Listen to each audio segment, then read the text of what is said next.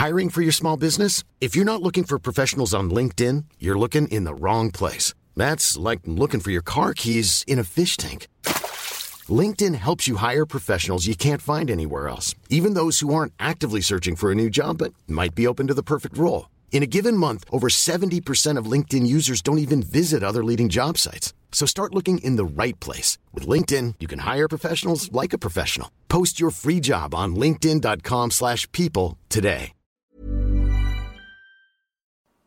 Lo- bueno, gente, lo que están a punto de escuchar es un episodio muy, Improvisado. iba a decir especial, de- de- del Club de los Amargados. Como sabrán, hubo un accidente la semana pasada. Cuando vas de ver esa maldita grabadora, yo la, yo la quiero tirar. Yo también, maldita la que No manches, Sergio, faltaban 20 minutos para que ya La semana acabáramos. pasada se me cayó el micrófono y se borró, pues apagó y se borró todo lo que habíamos grabado. Intentamos recuperarlo, pero pues no se No, pudo. no se pudo recuperar y por eso no hubo episodio la semana pasada. Héctor está ahora conmigo, lo pueden escuchar aquí. Aquí estaba bien cerca. Aunque por lo general cuando escuchan el podcast es como si los dos estuviéramos juntos. Sí, bueno, no, yo digo es que es que se escuché diferente.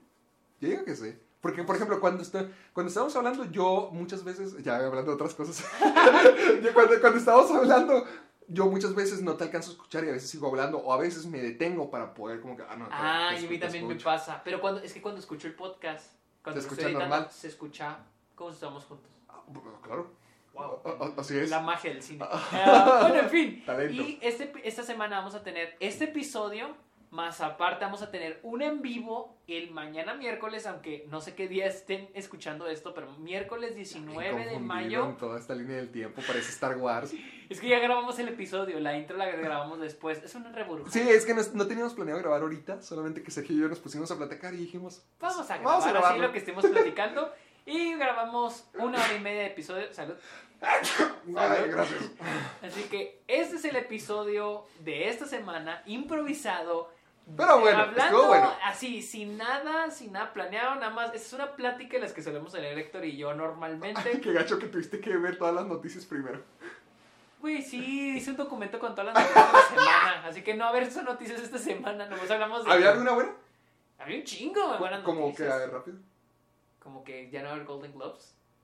Para sí. ¡Ah! ¿qué? Bueno, ahorita me explicas. Bueno, amigos, así que este recuerden seguirnos en en Spotify. Apple Podcast. Y todos y los. usar el hashtag soy amargado y bueno. Ay, vamos- hijo, ya con una Sí, flojera que- la dices. Ah, Es que eso, Es acabamos de hacer el episodio, acabamos de decir todo eso, ahora esta es la introducción del episodio para que... Él es Sergio Muñoz. Yo soy Sergio, él es Héctor y Gracias. van a escuchar un episodio de nosotros nada más hablando De las películas que de vimos en la películas, de semana. las películas que vimos en la semana, pero sí es una hora y media hablando de eso. Y recuerden, mañana, mayo 19, Ah, miércoles, a las 8 de la noche, Ciudad de México, va a haber un en vivo de Héctor y yo en mi canal de Twitch. El Sergio Muñoz. un- el Sergio Muñoz con un... Con un montón de Un sorpresas. montón de sorpresas. y estaremos planeando durante la madrugada. Ay, ay, para disimular como que no sabemos qué. Pero Sí. va a pasar. Bueno, así que disfruten el episodio. Va. No, hola. Que me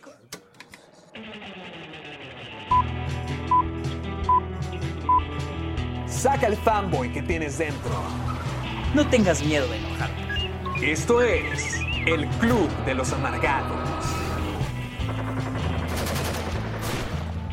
A ver, ya estoy grabando. Ya estoy grabando esto. Ok. A ver, este. ¿Sabes qué vi al fin? ¿Qué? War Dogs. ¿Ya viste Wardogs? La otra vez, Sí. Luisa la vio la otra vez. ¿Qué te pareció? Está muy padre. Está muy chida. War Dogs está muy chida. ¿Por, no- por qué no hablan más de eso cuando se trata de cómo se llama el director? De Todd Phillips. ¿De Yo no Todd sé. A mí se yo me no hizo sé. muy yo, buena. Yo me acuerdo que cuando salió la vi en el cine. Y Oh. se me hizo muy chida. La vi en Delicias. Ay, qué padre. Y, y se me hizo bien chingón y siempre la he querido comprar en Blu-ray. Y hasta hace poquito la vio Luisa y le dijo que. Al final le hizo Ah. decente, se le hizo bien, se le hizo No me bien. gusta nada. Que- no me gusta- pero Jonah Hill Jonah, oh, Jonah Jonah Hill en esa película es lo genial. nominaron al Golden Globe por esa película. No, no, no, lo Es hace genial. maravilloso, es un desgraciado. Creo que Miles Teller lo creo que Queda opacado, pero. sí, muy opacado. Pero me gusta que Miles Teller tenga esa, esa chance de hacer esos roles. A mí ah, yo creo que me gustaría, no sé quién, pero otro actor, no Miles Que Miles Teller. Miles Teller se me hace medio tieso. A mí me gustó porque sentí que era como pues la contraparte de Jonah Hill. Jonah Hill es este desgraciado gigantesco cretino y, Sí, y el sí, otro sí, es un tipo normal que pues, vendía Pero en sábanas. ese Es como entonces, su- Jonah Hill ya había bajado de peso. ¿Lo volvió a y subir? volvió a subir de peso ¿Para la ese papel? película. Ajá. La neta está a, mí, a me ha tocado escuchar y he visto varios clips en internet de Jonah Hill triste.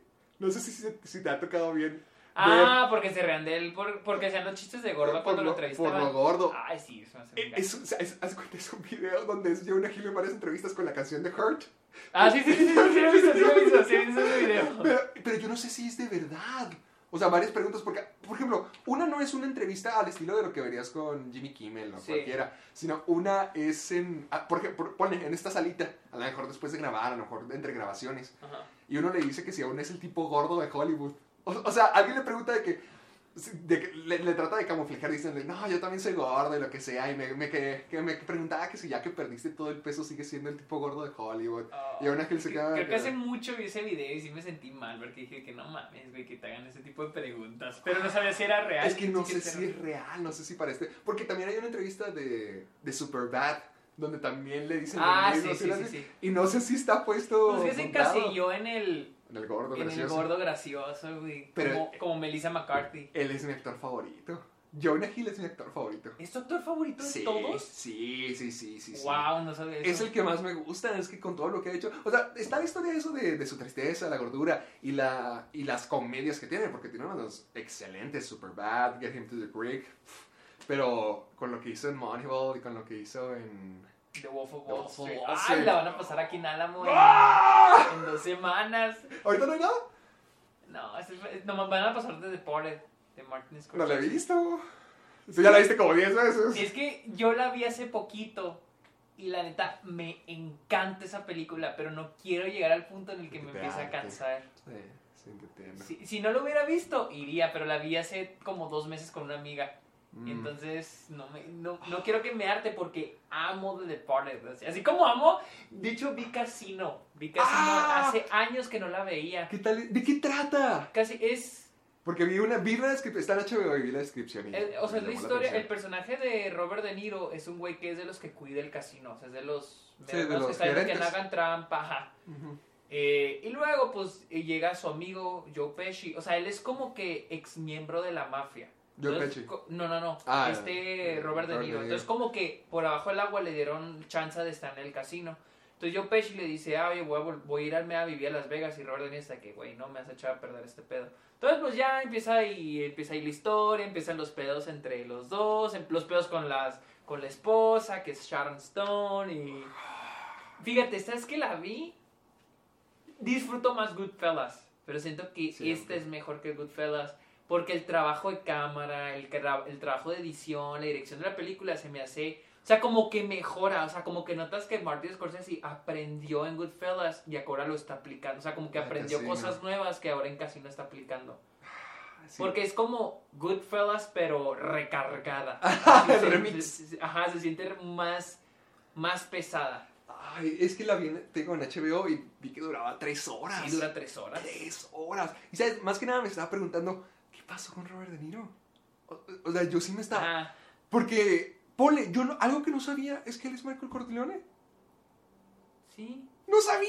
¡En el padrino! ¡No sabía! ¡Ah, no, pues lo acabo de ver! Prepárate para que nos caiga otra estrella en. No conoce el Padrino 2. Pues ahora no conoce el padrino no, si no reconoce, no sabe que Robert De Niro No, sale. no sabía. O sea, Robert De... Güey, Robert De Niro sale en El Padrino 2. En la parte 2 salen Reggie Bull, Goodfellas, Sí, sí, sí. Casino, Casino. Taxi Driver, Mean Streets. No, yo, yo sabía- me sabía varias de esas, pero no me sabía que era Michael Corleone. O sea, es la versión joven del- de los personajes más icónicos del cine. Sí, ¿Qué pasó? ¿Por qué está haciendo guerra con mi abuelo? Pues es que no es el único. Por ejemplo, hace poquito también me di cuenta que James Caan, que ¿Qué sale en? Thief de Michael Mann, que sale en El Padrino, también tiene como que sus comedias pendejas así. Pero es que... Al Pacino también, o sea, como que... Por ejemplo, sé que también ah, Samuel L. Jackson también hace un poquito eso. Sí, algo que noté en Espiral es que Samuel L. Jackson es muy buen actor y sigue siendo muy buen actor, pero también tiene ese lado de su carrera donde es Samuel L. Jackson actuando como Samuel L. Jackson. Ah, sí. Donde O sea, es que siento que hay un punto en el que... Es que siento... Mira, con Sam Jackson es diferente. Porque Robert De Niro creo que de repente nos da buenas actuaciones, como en The Irishman. Sí. ¿sí? Pero Sam Jackson yo creo que ya está en un momento en el que ya no... No necesita nada. Pues es que tampoco Robert De Niro ni, ni ellos. O sea, bueno, yo ya ninguno de ellos necesita demostrar nada. Ya son un nombre. Pero creo que Sam Jackson está en un punto en el que es, eh, trata de mantenerse en las películas taquilleras. Star Wars, Marvel, etcétera, etcétera. Por ejemplo, en esta la del guarda Shaft, eh, la del guardaespaldas con La- Ryan ejemplo, Reynolds. Shaft, el guardaespaldas, Espiral. Siento que es el mismo personaje en todas. Es que Ah, eh, siento que pero es el que mismo tipo. Es el tipo hombre mayor, pero que aún tiene actitud y se echa sí. chistoretes y te puede potear el trasero. Sí, que siento que se está Pero es convirtiendo que en es eso. igual. en- Que está muy cómodo. Él igual que Nick Fury. Sí, o, o sea, Sí, él, sí, él sí, también sí, tiene, sí, buenos, tiene buenos personajes, pero sí siento que hay un lado de su carrera donde está muy, muy cómodo. Es que, te digo, siento que ya ellos. Más los, más los veteranos, Sam Jackson creo que todavía no entra en la categoría de, ¿De Bob? De Niro. Pero ya los veteranos como Robert De Niro, Al Pacino, James Caan, ya ¿Qué- es como que. ¿Qué piensan? ¿Qué sienten? Como que nomás lo hacen Es que, para... es que ten en cuenta que es como un trabajo. Sí, por eso, o sea, ¿crees que nomás es un cheque más? Yo creo que sí. Uy. Y es como que, ah, me voy a divertir un rato haciendo esta pendejada. O sea, no. Y más porque ahora las comedias son más planas, son Sí. más, este. ¿Cómo se llama? Son más improvisadas, no tienen que echarle muchas ganas. Esto, ¿cómo se, ¿Cuál es la palabra para lo cochino, lo puerco, lo del cuerpo? Más Esto... obsceno. No, Más- escatológico. Es- ¿No sabías? No escatológico. Escatológico es de todo lo que tiene que ver con funciones del cuerpo. Ah, ok. Sí, o sea, siento que como es lo más fácil, pues se me hace como que... no Es Es que, ¿sabes? Me puse a pensarlo otra vez de que por qué cuando conozco a los actores los veo tan diferentes. O sea, porque los conozco y se ven como una persona totalmente distinta y luego me cae el 20 de... Pues que ya grabaron la película que yo vi o que me gustó de ellos hace mucho tiempo. Ah, ok, sí, sí, sí, sí. Entonces esa es otra Pero cosa. también que- porque, pues, no más, o sea, incluso aunque los entrevistes días, meses... Sí, o sea, se que van a ver diferentes ya, porque, pues, pantalla, realidad. Pero sí, o sea, me puse a pensar en eso de que tengo muy presentes, por ejemplo, películas al estilo de Robert De Niro, Casino, eh, Mean Street, This Raging Bull, todas esas las tengo presente y tengo esa imagen de Robert De Niro y luego recuerdo al, al del presente y digo, Al "Ay, qué- abuelo sinvergüenza. al abuelo sinvergüenza. ¿no? O sea, ya van dos películas que hace abuelos. El abuelo sinvergüenza y en Sí, guerra con mi seguro que he abuelo. hecho más.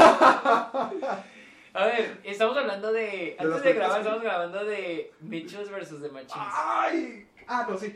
Ya. Es que te dije, ok, yo Sí, te sí, sí, estábamos de acuerdo, estábamos que de a mí no acuerdo. me gustó que por La comedia. la comedia, a mí porque hay muchas coincidencias, cosas que se resuelven, así que neta, Sí. ah, los personajes no me encantan. Mira, para mí la película fue una caricatura. Una caricatura. Pues eso es. Pero sí, pero no con tanta no en, sustancia. no en el punto, no en el punto de que yo no soy de los que dice de que La animación. la no animación es caricatura. No, no, o sea, para mí no es lo mismo una Sí, pero caricatura esto se que te una hizo un episodio de Hora de Aventura que verías en Cartoon Network. Exactamente. Eso se me hizo un- una caricatura de casi dos horas.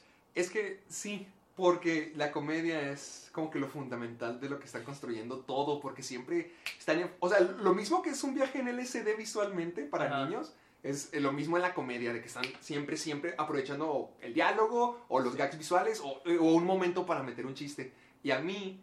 Lo que no me gustó de eso es que siento que interrumpe el lado más emocional o profundo, donde la, la audiencia podría conectar con los mensajes y las enseñanzas. Por ejemplo, cuando brincaban en el carro y luego se detenía y... Ah, y salían las animaciones. Eso está padre, las Es que yo te digo, la película está muy basada en crear comedia visual. Sí. Es más, la película, yo creo que el propósito número de la película es hacer reír más que contar la historia. Sí. Y el problema es que a mí no me hizo reír. Te digo, de 10 chistes, 2 me Es que daban cuando lo risa. intentan demasiado, ya- es el efecto. Ajá, lo, siento que lo intentan demasiado y no me daba risa y se, me, se volvía cansado y te digo, descuidaban mucho la historia por contar los chistes y ya para mí... Eh, eh, sí, es que, por ejemplo, a mí lo que tengo más presente es la escena con la mamá, donde batallan un friego para, para atacar a un simple robot. O sea, toda la película te dejan bien claro que estos tipos son difíciles de matar, que no los puedes tocar, que son imposibles de tocar. Ajá. Y luego, para hacer el chiste de que la mamá va a proteger a su niño hermoso y todo eso, logra matar a los robots que Sí, son 10 veces más fuertes. O sea, Ah, esa cla- la lógica, la coherencia, sí se sale por la ventana para darle más espacio a lo chistoso, lo gracioso. Ajá. Y sí es muy creativo, o sea, sí es muy padre. Y te digo, el humor, pues ya cada quien lo toma. Yo tampoco me reí siempre. O sea, es que siento que es muy creativo como, como, como Lego, como Lego Batman o como Into the Spider-Verse. Pero siento que en los chistes en Into the Spider-Verse y en Lego Batman quedan con la narrativa, quedan con la historia, se sienten bien, no se sienten forzados. Y aquí los sentía muy forzados y no me daban nada, nada de risa. O sea, yo estaba que... así con de, ah, así. maldito. Y ese fue la, la- el chiste que me reí. Ya, güey. Y luego, por ejemplo, también cuando los robots, los que se hicieron amigos de la Ah, familia, Eric y Débora. llama, y que se hacen, o sea, que se vuelven, que se hacen malos de nuevo, Sí. y de repente ya son buenos, Ah. y le dicen de que, ¿cómo volvieron a hacerse buenos? Ah, es porque nuestra programación, eh, no sé qué la programación, pero porque quisimos, yo, ¿neta? Ajá, porque pero no, quis- nomás cambiaron porque quisieron. Nomás cambiaron porque quisieron. Sí. Sí, es luego, que le dieron ¿viste la prioridad en español o en inglés? en inglés. ¿Qué? Ah, ¿Qué? el niño. ¿Qué pedo con la voz del niño? ¿Por qué habla así? ¿Por qué habla así como un señor? Uy, que. es- Oh, ¡Ay, no! ¿Qué- ah, hacen lo mismo en Gravity Falls. Porque los directores son dos. Ajá. Y son parte de los escritores de Gravity Falls. Y ya es. ¿No te ha tocado ver Gravity Falls en inglés? No. Dipper. ¿Sí sabes quién es? Dipper. el de la Nunca cancha. he visto Ah, Gravity ¿nunca has Falls. visto? Sí he querido verla, pero nunca la he te visto. gusta. Es como Twin Peaks, pero para niños. Ah, sí, sí. Eh, Dipper también tiene una voz igual, o sea, donde es más adulto. Pero es que es el mismo, ¿no? Es que sé que el que dobla a- al niño es alguien en Gravity Falls. No. Eh, No, porque son, son dos. ah, Los doblajes son en dos lugares distintos. Por ejemplo, el de Gravity Falls es hecho, creo que en Argentina. Y el- No, no, no, yo digo en inglés. ¿Qué? Ah, tú, tú dijiste ahorita en español, el que do- dijiste el que dobla. Ah, perdón, no, bueno, la Ah, actuación. ah, ah, ah. No, Michael Riandra. No, es, son otros. Ah, no, me sale Additional Crew. O sea, sale en Gravity Falls, pero es Lee Thompson, Additional Voice y Mr. Pulchek. Es la voz del, del niño de... De, de Aaron. De Aaron. Sí, es que en Gravity Falls Dipper sufre de lo mismo, donde tiene una voz de adulto que trata de ser un niño. Ajá. Y como quiera, pues se escucha sí. bien. A mí se me hizo que escuchaba imperturbante. o sea, como que... Es, que en lo que pongo de ejemplo Gravity Falls es que funciona bien porque Dipper es la voz de la razón. Y es el. es- de todos los personajes que hay, él, él es el más sobrio y el más centrado. Es que eso es lo que voy. O sea, es como escuchar al bebé de... No sé cómo se llama. ¿Padre familia? De Family Guy, ajá. Pero es un, es un bebé adulto, o sea, habla como un adulto, güey. Ese es el punto del personaje. Ajá. Y acá es... Sí, o sea, no, No, queda, no no, queda, queda. no yo, queda. yo siento que. Yo, o sea, lo digo porque siento que fue a lo mejor una decisión de estilo. Siento, porque ya lo hicieron antes. Pero es que Kiaron sí es un niño, no es como Dipper, que es un niño genio. Es, un niño que le gustan los dinosaurios, que no puede invitar a salir una chica, que es el niño de mamá, que es el compañero de que Katie. tiene como ansiedad también. Sí, o sea, es más inocente, es más frágil, es más vulnerable. Y la voz de adulto sí es como que.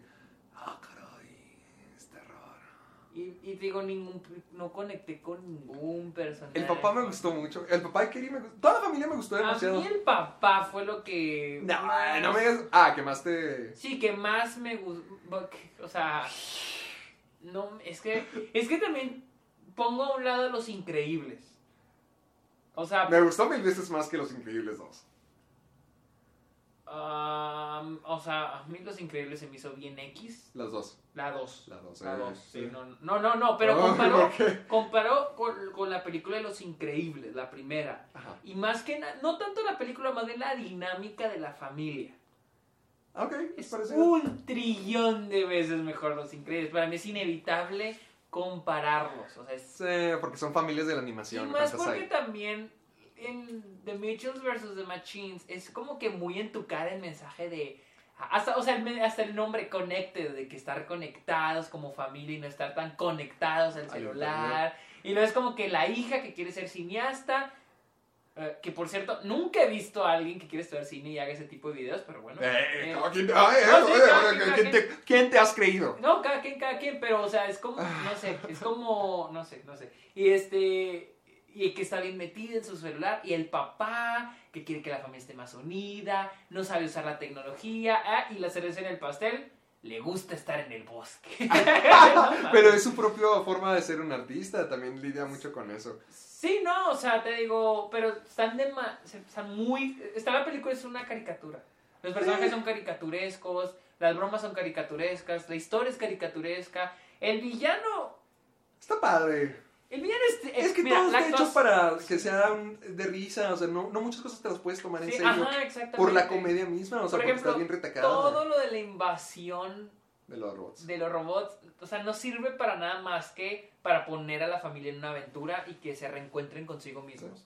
Pero técnicamente la invasión robot no, pues no.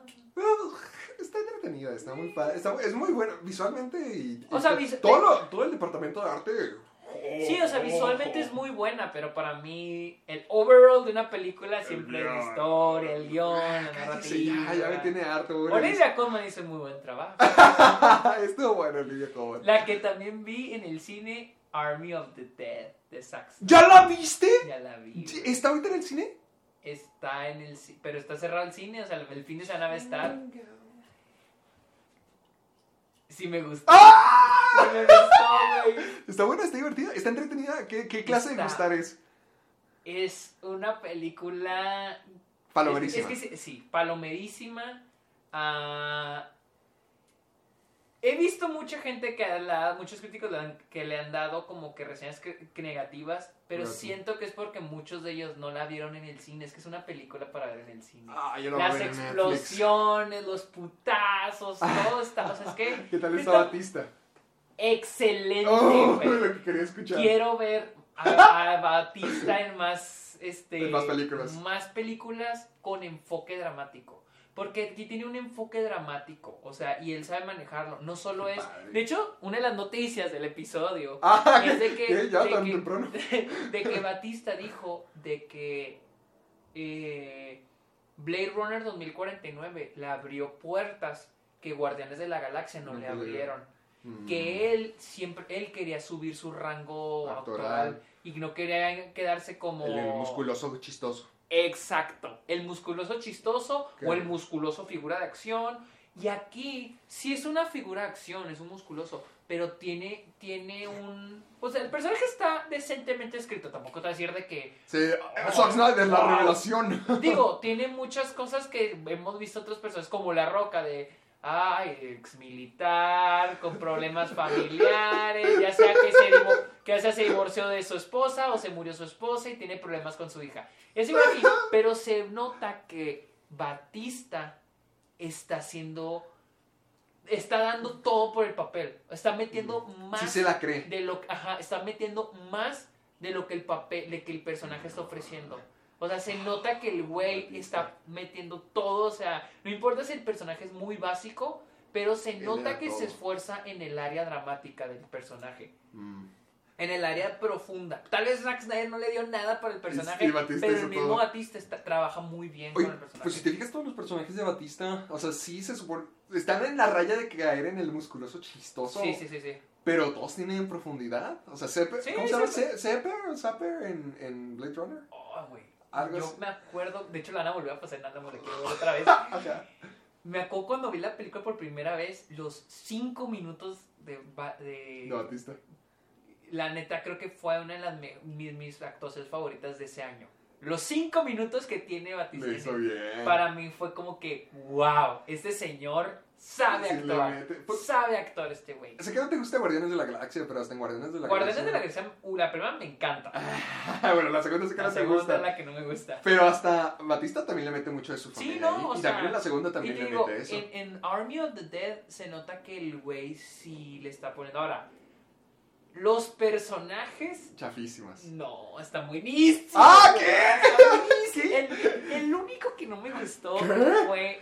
No te la quiero, no que te No. la quiero pintar ta- Me tan- voy, a estar, me voy a estar bien hypeado y me voy a decepcionar ajá, otra es vez, que- como es que- siempre. Es que a mí me gustan mucho los personajes, o sea, cada personaje tiene su tiempo correspondiente, te encariñas con ellos, este, digo, no es una película que te tomes en serio, ningún personaje se desarrolla o se evoluciona. ¿Cuál es el pero- punto? Más que nada la matanza, las ok. zombies. Se supone, ok, te cuento de qué trata. ¿Por qué, por qué quieren atracar Las Vegas en Ah, un- ok, se supone que llegó, se, se escapó un zombie y que, que entró a Las Vegas y se Ah, infectaron todos. sí. Pero el gobierno aisló a Las Vegas. Ok. Aisló a Las Vegas. Ah. Y- o sea, todo sigue normal. Todo sigue normal Menos en el mundo, Vegas. nada más menos Las Vegas. Entonces, este, van a, tena- van a tirar una bomba nuclear en Las Vegas para destruirla y matar a todos los zombies que hay ahí. Ajá. Entonces, un tipo, un, magnate, le encarga una misión a Batista de que hay un dinero que se quedó en un casino y que hay que recuperarlo pues antes de que tiren la bomba. Que la bomba la van a tirar el 4 de julio, ¿no? Entonces, Ok. haz de cuenta que este Batista pues ya hace forma el equipo para ir a, a este a, A Las Vegas. para ir a Las ¿Quién- Vegas. ¿Quiénes están en el equipo? ¿Gente que conozcamos? Ana de la Reguera es una. De hecho, Ana de la Reguera Uh, fue gusta mucho. uno de los personajes que casi no me gustó. Que la fregada. No me gusta, A mí me gusta mucho Ana. casi no me gusta cómo actuó. Es, es una muy buena actriz. Ana de la Reguera es muy buena. A mí casi no me encantó ahí. Y su personaje. Hay como que un twist más adelante que no esperaba y se me sintió, se sintió muy innecesario. Los demás personajes sí están muy bien. O sea, son carismáticos, son muy. Servibles. Está muy padre. Ajá, son servibles. Están muy padres de, de, de ver, de disfrutar. Y luego la dinámica que tienen entre ellos. O sea, hay, hay unas dinámicas que ya son como que. Bromance. O sea, como que Ok. personajes que se odian al inicio y después ya se hacen como que bien compotas. Pero funciona, la neta está chida. O sea, la película está muy divertida, está muy entretenida. No manches, está buena. Te digo, a mí sí me gustó. O, o sea, te digo, he visto cosas negativas, Ajá.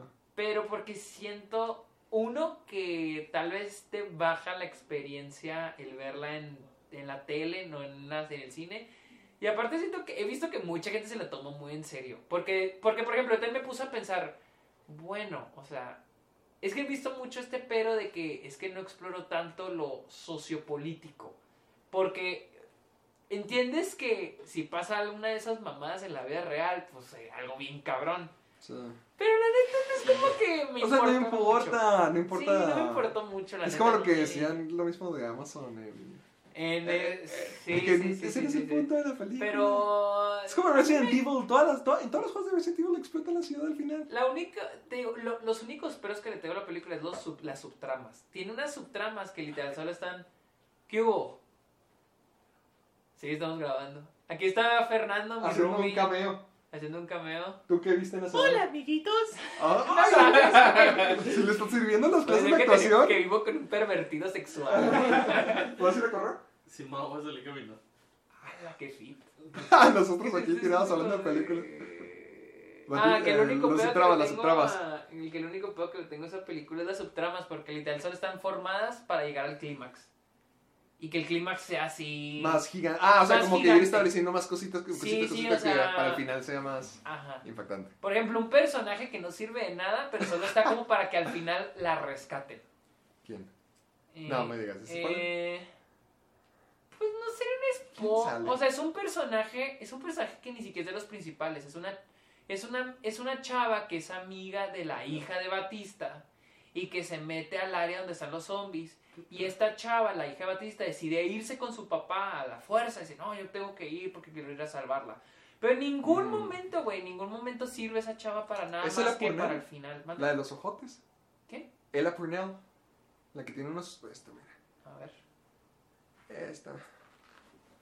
Ella es la hija de Batista. Ah, Ella es la que va a ir a salvar a, a la amiga. Ah, ah. Pero te digo, toda esa subtrama se abandona hasta el final. Ay, quiero salvar a la amiga. O Mm. ah, no, se desaparece la hija de Batista y le dice que, hey, ¿dónde quedó mi hija? Y pues ya anda salvando a la hija y es el final, tiene que ir a rescatarla antes de que todo, Explote la todo- ciudad. Sí, o lo que sea, ¿no? Qué padre. O sea. Suena digo, o sea, divertido. todo eso, o por ejemplo, ¿Qué? hay unos zombies que tienen sentimientos, güey. o sea, de cuenta que te plantean, te plantean. Obviamente es un poco predecible en este aspecto, por ejemplo, en el de que, que, que dicen de que no, es que tenemos que hacer un sacrificio porque hay este tipo de zombies que son más inteligentes y más fuertes. Y en ese momento digo, oh. Y más tarde, al final, van a aparecer y van a generar el clímax. Y sí, dicho y Aparecen. hecho.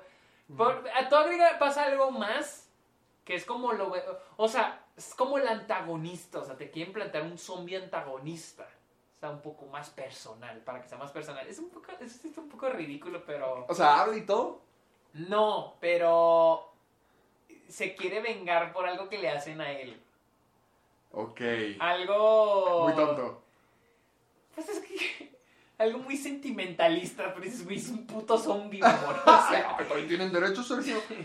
Ahorita lo que están diciendo es lo que se llama Dos Ex Máquina, ¿no? O sea, que nomás es un. Es algo para. Ah, no, pero el dos, de- el dos ex máquina es cuando aparecen las cosas de repente. Ah, ok. O sea, que algo se mete adentro de la historia para que pueda proseguir. Sí, cuando de repente aparece. Ah, pero pero eso es lo lo que te referías con la chava. Bueno, en- no, no, no. O sea, en este caso, no, en este caso no es un Deus ex máquina porque no es la res- no, no salva a los personajes de su problema al final. Eso, eso es un Deus Ah. ex máquina. Por ejemplo, David Hasselhoff en Bob Esponja, la película. Ah, ok, que se saquen algo de la manga nomás. para- ándale. Ándale, ándale. Algo así, que meten Hay- algo para... Hay dos que ex máquina que funcionan como David Hasselhoff. Hasselhoff, que es gracioso. Sí. Dices, no mames, ¿Que? Hasselhoff, o sea, aparece la pinche película, queda. Y hay otras que, pues no. Que ni- ni- ni- No, o sea, ni fu ni fa. Y ahora lo que hacen, lo que hacen es Es como un que... término científico. Así hizo ensayo, Es una medida, güey, que se usa, ni fu ni fa. Eh, ya, pero ahora como para evitar el, ex- el Deus Ex Machina, lo que hacen es como que introducirte algo, pues en algún momento de la película, que va a ser la razón del Deus Ex Machina. O sea, como para que no digas Un de que, foreshadowing. ah, sí, como para decir, al último no digas de que, ay, ¿de dónde salieron? dónde Dicen, ah, es que te lo introdujeron acá en un dialoguito, acá en un momentito, acá por acá. Pero es- sigue siendo un Deus Deus Ex Ex Machina, Machina. pero tramposo. Bueno, los dejo mucho. Que te vaya muy en bien. su- en Que camine mucho. Arroz. Este, sí, la neta sí está, sí está Se divertida. ganas de verla. Está divertida, verla. Está, está entretenida, está divertida. Los personajes están chidos, eh, tiene momentos cómicos, pues así me da risa. No sé si soy yo, la fui a ver con un amigo. Eh, y, eh, ok, después de que la vi, empecé a ver muchas críticas que decían que se les hizo muy larga, dura dos horas y media. Ay, Dura dos horas y media. Entonces Ok. hubo mucha gente. A mí no se me hizo larga, la verdad. Pasó, está entretenida en el sentido de que Sí, siempre pero está por pasando ejemplo, algo. a mi amigo sí me dijo, estuvo bien larga, me dijo él. Mm, Y a mí no se me hizo larga. Entonces yo Depende- creo que depende depende. de gustos. ajá, depende de gustos. O sea, el hijo, él me dijo, no, estuvo, estuvo larga. O sea, sí la disfrutó, pero se le hizo larga. mm. Eh, es que el, el- es que el- es que tiene el final, tiene, es casi el Señor de los Anillos, de como tres finales. güey. O sea, tiene como tres finales. Ya te imaginarás, ya te imaginarás Sí, el sí, final. no me lo digas, no me lo digas. Ya te imaginarás de que literal la última escena que ha de pasar, ¿no? A ver, a ver si la adivinas. Ah, espérame, espérame. Intro- eh, ah, eh, establecen para una secuela. Algo así. Así le- Pero ¿cómo crees que lo establece? ¿Un personaje nuevo aparece? No. Y creo que hasta yo me lo imaginé cuando empecé a ver la película, cuando iba estableciéndose el mundo y todo, dije, esta madre va a acabar con esto. Y sí, Que se rompe lo de los zombies por todo el mundo. algo así. O- un- algo tipo el planeta de los simios. Ah, ¿los zombies van a conquistar el mundo? No, no, no, no, el planeta de los simios es la primera. ¿Te acuerdas cómo acabó? Ah, ¿Qué le dicen? De que sí o se libre o... Bueno, se va a No, hacer pendejo, corriendo. que sale que, que el virus empieza a esparcir por Ah, así, la madre. Una, una mamada así pasa al final. Digo, no, Ya. o sea, no es, no es spoiler porque no arruina la película ni arruina la Pues, experiencia de la Te película. diré. Es, es como que lo más obvio. No sé si va, va a haber una secuela, no lo sé. Mejor y le va bien por ser Zack Snyder. En taquilla no le estaba viendo tan ¿No? Ah. Es que está muy, está muy de lo de la taquilla porque no suben tantos cines en Estados Unidos, entonces no está haciendo tanto dinero. No, ya ni llega todavía. Pero. No creo que llegue ya en México, creo que va a ser No. parte de Netflix totalmente. Eh, Pero costó 90 millones. Ay, el doble de, de Cloverfield Paradox. Hiring for your small business? If you're not looking for professionals on LinkedIn, you're looking in the wrong place. That's like looking for your car keys in a fish tank. LinkedIn helps you hire professionals you can't find anywhere else, even those who aren't actively searching for a new job but might be open to the perfect role. In a given month, over 70% of LinkedIn users don't even visit other leading job sites. So start looking in the right place. With LinkedIn, you can hire professionals like a professional. Post your free job on linkedin.com/people slash people today. Esa fue Costó 40 45. 45, costó 45, ¿no te acuerdas que la vendieron a eso? The Irishman costó como ciento, poquito menos de 200. Do Ay, bueno, pues. Eso costó The Irishman. ¿Sabes qué no está tan entretenido ahorita en el cine? Spiral. Sí. ¿Cómo esto? Mira, yo tenía un poquito ganas de verla porque vi que, que están diciendo que es un desastre pero está entretenida. No, no es un desastre. O sea, es que yo he oído que es un desastre pero es entretenida. es entretenida, pero no es un desastre. De toda, eh, mira, de todas las películas de Saw, por papas. está- ¿y, ¿y qué? ¿Sigo hablando? Sí, tú sigue hablando mientras Ah. voy por las papas. Miren, a plena grabación a Sergio le valió como que. Ahí vengo. No, es que no se me hizo una mala película y no se me hizo un desastre. Pero. Es que vi que pusiste que era una decepción. Es, Y Ah, pusiste- es el título de mi video. ¿Cómo? No, todo es tuyo. Acabo de comer. Eh, es que no está tan gacha. Solo, por ejemplo, la primera vez que fui a verla sí No me quedé tan bien dormido. ¿La viste dos veces? Sí, porque la primera vez me quedé dormidísimo. Dormido, dormido, dormido. Y fíjate, ¿todo bien? Sí, nomás quería ver cuánto llevamos, llevamos media hora. Hay una constante en, la, en mis dos visitas al cine. Una vez la vi dormido y otra vez ya la vi despierto para poder hacer el video. Wow. En las dos me di cuenta de algo y lo sostengo. ¿Te acuerdas lo que dijimos de Chris Rock? No actúa Ay, es lo peor. Es la salvación de Saw y también es la perdición. ¿Por qué? Ponle, las películas de Saw se fueron convirtiendo en estas cosas que no eran por las trampas. O sea, ya lo único que le importaba a la gente eran las trampas, cuán grotescas son, cuánta sangre saca. Qué tan ridículo era el ¿Qué- pedo. sí, o sea, ¿qué, qué tan elaboradas le podían subir este ¿No sabes un asunto? tweet donde alguien ponía la- el tema de Saw en, en Twitter, ¿no? Que este tema está bien chingo y alguien retuiteó y dijo, decían de que siempre que escucho este tema es una indicación de que voy a ver la cosa más ridícula y grotesca que está y, y es lo más chido de ese tema. Sí, está, está padre eso, no, no me había dado cuenta. Ahorita, te ahorita hablamos de la siguiente porque también vi la original en preparación para ver La primera, la... Ajá, yo la vi hace unos meses, está bueno. está muy buena, güey. Tiene, eh, ahorita vamos para allá. Mi, único pero con la primera es que se nota que es una película independiente. O La, sea, la actuación está bien gacha. No, y aparte también los sets, el diseño de producción. Se El- nota que todo lo filmaron en la misma pinche bodega. El baño está bueno. Lo, lo volvieron muy Ah, icónico. Bueno, bueno, el baño sí, pero El todas las demás escenas. El Ah. estacionamiento se nota que es una bodega. En los departamentos se Sí. nota que son bodegas, o sea, el probablemente la misma bodega. Las oficinas. Pero mira, la neta lo entiendo, es una película independiente, se estrenó en Sundance en aquel entonces, entonces digo, bueno, Vamos para allá. Primero te termino de decir de espiral. Es que la saga de Saw se fue convirtiendo en eso. O sea, en las trampas. Y fíjate que la, esta película sí tiene más dignidad y se da más respeto a sí mismo. Porque tratan de volver a ser lo que la primera película tenía, que era el aspecto de crimen policiaco. ok. Porque, o sea, mucha gente siento que se va por lo que pasa con el Dr. Gordon, la pierna, y que están encerrados. Pero pues también es el primera, la primera vez que aparece Jigsaw. Danny Glover sale en eso, yo no sabía. Y es quien desarrolla todo el caso y toda la investigación. primera, sí. Ajá. Yo no sabía eso. Y es en lo que se inspiró este Chris Rock para su Oh. película.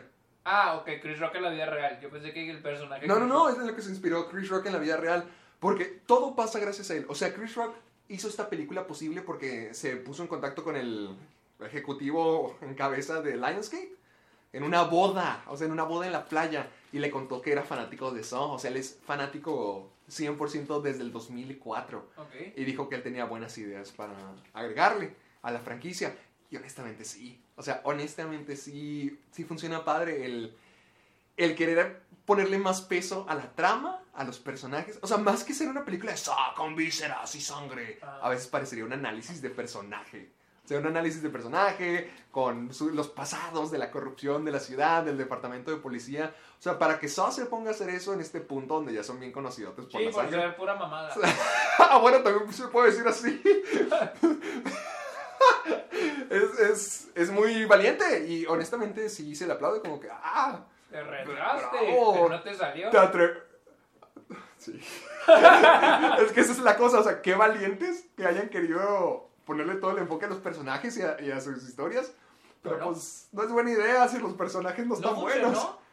Es que no hay personajes. O sea, todo, todo- digamos que si hubiera sido otro mundo, Así con que se tomaran el tiempo para establecer sus personajes, que los pudiéramos conocer, que tuvieran relaciones de verdad, que no fueran Chris Rock. Ponle, como quiera te la tragas. Pero el problema es Chris Rock y actúa terrible. Neta. Malísimo. ¿Te acuerdas? Es que lo que escuchamos en el tráiler. Ah, Peor. Lo mismo o peor. Lo mismo o Voy a peor. echarle salsa a mis papas.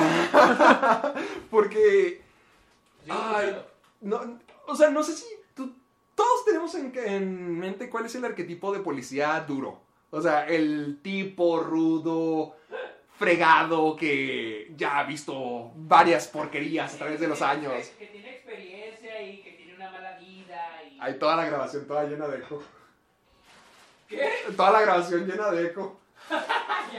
Sergio se fue a ponerle salsa a sus papas para que sepan cómo, cómo estamos grabando hoy.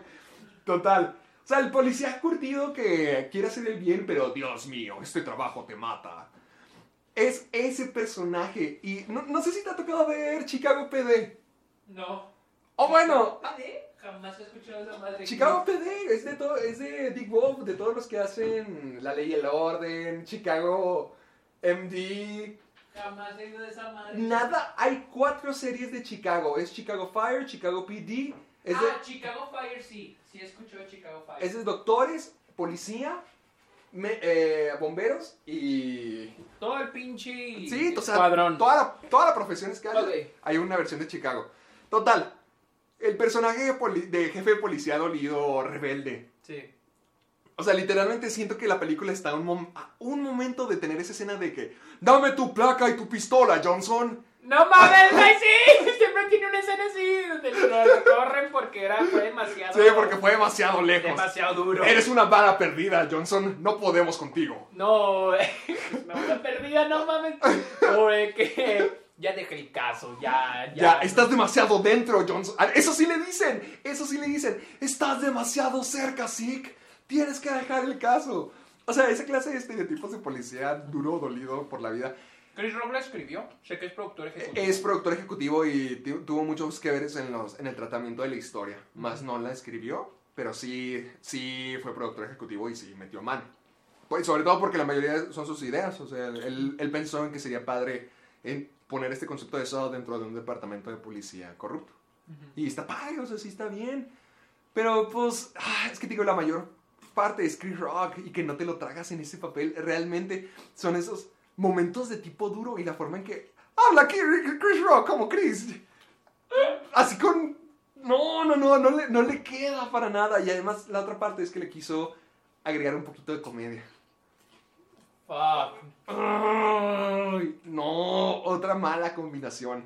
Porque es que la película si te llega a... Si llega a esos momentos donde no sabes si te tienes que reír. Y no lo estoy diciendo así como de payaso de que me tengo que reír por esto. No, sino no sabes si... O, o lo dijeron en serio o si... ¿Sabes era- con cuál me acuerdo que pasó eso? Con Tenet. ¿En qué parte? Había cosas que decía David Washington que, que, que yo era de que se suponía que tenía que ser gracioso. Hay, hay algo así que era, dice David Washington cuando se presenta con alguien, no me acuerdo. Sí. ¿Qué era? Porque No yo también pensé lo, yo No también me acuerdo, pensé pero lo hubo mismo. varias que David Washington lo decía y yo. Y Loné se reía, güey. Ok, Tenía que gacho. ser gracioso. Así pasa con South porque le met- bueno, con Espiral. Y te digo, sí, ah, las trampas están padres. Eso sí te voy a decir. O sea, como siempre, las trampas están buenas. Nunca decepcionan las trampas. Nunca decepcionan. Eh, solo que es muy fácil saber quién es el malo. Muy, Muy fácil. fácil. Te digo, El compañero. No, pero espérate, no, no, porque nos la vamos a spoilear. ¡No, dime! ¡No, bríncale! Pues ya, no, ya, no. pues Ya, ya. pero no, déjame adivinar, quiero adivinar. Es el compañero. ¿Sí? pues sí. ¡No mames, neta! Y ni siquiera sé, sé quién es el compañero. Sé que sale. Sé que sale alguien. Sé que tiene una toma ahí en una parte, pero. Ay, haz de cuenta, es que es muy fácil saber quién es porque de, de- de toda la gente que se muere dentro del departamento, o sea, todos se mueren, ninguno se salva. Todos los que están en las trampas, todos se mueren. Pero todas te lo muestran desde la perspectiva de esa persona quien es la víctima. Ajá. Son cinco, cinco o seis muertes en total y todas te muestran la perspectiva de la persona de cómo se muere. Nomás la muerte, entre comillas, del compañero es la única que no te muestran. Ah, ok. O sea, porque se supone que lo de Goya, des- ¿cómo se dice cuando te quitan toda la piel? ¿De Goy? De no. Desoyan. desollan, lo desollan vivo y, les, y le quitan toda la piel. Pero no te muestran nunca cuando pasa. O sea, te muestran un flashback eh, entre cortinas, Ajá. pero nunca te ponen la muerte cuando en todas las demás sí. Entonces sí te quedas como que, ay, me pregunto quién será. el, el tipo que se murió pero que no lo vimos morirse. Es él. Y luego también Samuel L. Jackson es lo mismo que te decía al comienzo de el ¿Qué- viejito ¿Cuál, cuál cool. es su Es el- papel? Sé que es el papá, ¿no? Es el papá de Chris Rock y es el jefe, el viejo jefe de policía. No me la creo, güey, neta, no me la ¿No creo. te las crees? ¿De Sam? Jackson siendo el papá de Chris Rock, no mames. ¿Por qué? ¿Cuántos años de diferencia de edad? Muy poquito, 17 años. Es, es lo, es lo que también, cuando estaba haciendo mi guion, me estaba informando de datos y vi que sí, que, la- que a pesar de que son padre e hijo, la única diferencia de edad son 17 años. Como que no los veo, güey. Como que no los veo. O sea, como que los dos son demasiado famosos para mí en otras cosas Que no combinan. que no combinan nada. Chris Rock no se me hace tan famoso. ¿Cuáles son los mejores papeles de Chris Rock? Pero es que es como. co- Es que a mí sí se me hace muy famoso. Pero, ¿cuáles son los mejores papeles de Chris Rock? Ahorita que se me acaba de ocurrir. ¿Qué? ¿Por qué es reconocido? Por ser comediante. Ah. Por stand-up. Por stand-up, güey. Y pues sus papeles secundarios en las películas de comedia. Ajá. O sea, eh, en sus papeles secundarios yo siento que es más que nada reconocido. O sea, yo le pregunté a mi mamá quién es Chris Rock y mi mamá sí sabe quién es. ¿Sí? Sí. Chris Rock. Fácil. Todo el mundo odia a Chris, son como niños. Ma ah, Mi Madagascar. mamá hasta sabe que Chris Rock pone la voz de la cebra en Madagascar. Ok, ese sí estuvo. A pesar de que la hemos visto en español. ¿Quién no es sé el- cómo. Ah, Sí, lo, sí, eh, total, o sea, sí, se- sí siento que Chris Rock lo intentó. Sí, sí se nota la pasión. O sea, de que es un producto por hacer dinero, claro que lo es, porque es una novena entrega de eso. Pero un- es una que sí tiene pasión. Más, no, la actuación de Chris Rock es terrible. Terrible. Pero lo que sí vi que sí me gustó demasiado fue la original. La origen está buenísima. Pero las actuaciones sí se me hacen gachas. Lee Whannell se me hace horrible como Adam en, en la película. Siempre quejándose, siempre gritando todo. ¿El bueno? No, el otro. El, el de camisa blanca con jeans, el fotógrafo. Mm. Eh, a, mí, a, mí, a mí no me molestó, la neta sí la disfruté mucho. Es que porque esperaba algo malo. Yo la veía de niño y fíjate que me daba miedo verla. O sea, nomás pensar en Jigsaw, en la marioneta, me daba miedo. Es que yo cuando la vi de niño, o sea, me acuerdo que cuando viaja, jugamos, cuando No viaja, manches, te van a dar puras agruras si vieran la cantidad de salsa que le está metiendo Sergio a sus y le papas. eché el vinagre, le A ver, eché- déjame ver. No manches, o sea, es más salsa que papas. No, es que trae el, el agüita de los jalapenos. Ah, ah. le eché jalapeño. ¡Ay, peor todavía! Ah, que sí. Ah, es que de niño, cuando yo jugaba que íbamos a estatales, en la noche nos poníamos a ver. Siempre, por alguna ¿Pero qué razón, siempre ponían, siempre solo en la tele. Ah, Ok. Nunca, no teníamos ni idea de cuál era. No, nunca sabemos cuál Pero era. había uno. Pero había una. Ajá. De eso, o sea, nunca me ponía a ver. Nunca me ha puesto bien a verlas. Y por la primera apenas la vi hace poquito y sí me gustó. Está padre. Yo quería ver la segunda, pero vi que las críticas ya se pusieron malas a partir de ahí. Sí. Van, van- van cayendo. La tercera he oído que está Decente. decente. Decentona. Pero ya, ya la cuarta dicen que. La quinta dicen que está malísima. Pero ya, o sea, ya es como que. Ey, pues son nueve. O sea, ya sabiendo que llegaron a nueve. Bueno, Rápidos y Furiosos también lo hizo. Pero, ¿sabes qué también vi? ¿Qué? Mortal Kombat. La original. Ah, la La original. original. Millones de veces mejor que la nueva. No, ¿Neta? no sé qué le defienden. No sé. Se No- ve super campi. La- Y lo es. pero es muy. Está chida. Está padre, es muy noventera. Es súper noventera. Pero no se me hizo gacha. Te digo algo, la historia se me hizo mil millones de veces más clara que la de ahorita. Es que sí he oído que sí está bueno. O sea, he oído que mucha gente sí le gusta la. la- Es muy ochentera, muy noventera de que tienes a, al héroe, que, que sabes quién es el héroe, que en este caso es Liu Kang. Tienes a la chica y el amigo. Ese es el grupo principal, que es súper noventero. Igual, igual la chica Sonya Blade no quiere, que sea, no quiere ser una babe, no quiere ser una chica. Ella es una peleadora fuerte. Y. O sea, es, es muy noventera también los personajes, o sea, no, no importan mucho. Por ejemplo, Scorpion y Sub-Zero duran como dos escenas cada uno. De que no, no tienen nada de enfoque, no tienen nada de protagonista. No es violenta la película. No. De- ah, pero sí siento que se agarran más a madrazos que, que la nueva. ¿Neta? Sí. Me lo creí más. O sea, sí sentía que tenían más intención de querer pelear. Porque en la nueva, pole- les caen manos de cemento, de concreto, de 10 millones de metros de altura, encima a humanos, a soldados simples, y, y se la quitan y, ah, ya, listo, a pelear. O sea, como que, ¡ay! de eso te tuvo que romper toda la espina. Y aquí la forma en que pelean es más al estilo de acrobacias de, Sí. de los 90. Ah, huevo. Y está padre. O sea, en esta nueva es más efectos especiales, ¿no? Sí. Como para exagerar, o sea, hacer las exageraciones del juego. Es que ponle en, en, en la de los 90, Sub-Zero nunca saca el, el hielo. Hasta que ya se lo están fregando y hace toda una transformación donde se está haciendo una bola Sí, gigantesca. de de efectos especiales feos, ¿no? ¡Oh! Sí, hay de los 90, no hay cosa peor. Ah, La, la otra vez, bueno, hablando de, también me puse a ver Hellboy de, De Guillermo del Toro. de Guillermo del Toro y, ay, o sea, los efectos prácticos están muy buenos, pero el CGI Está sí, sí envejeció bien feo. Porque es una combinación de ambas. Ajá. Hay, hay, mu- hay muchísimo de, ya sea Ron Perlman o las criaturas, creo que se llama, se llama algo de eso, Sam- Samuel algo. Las criaturas esas.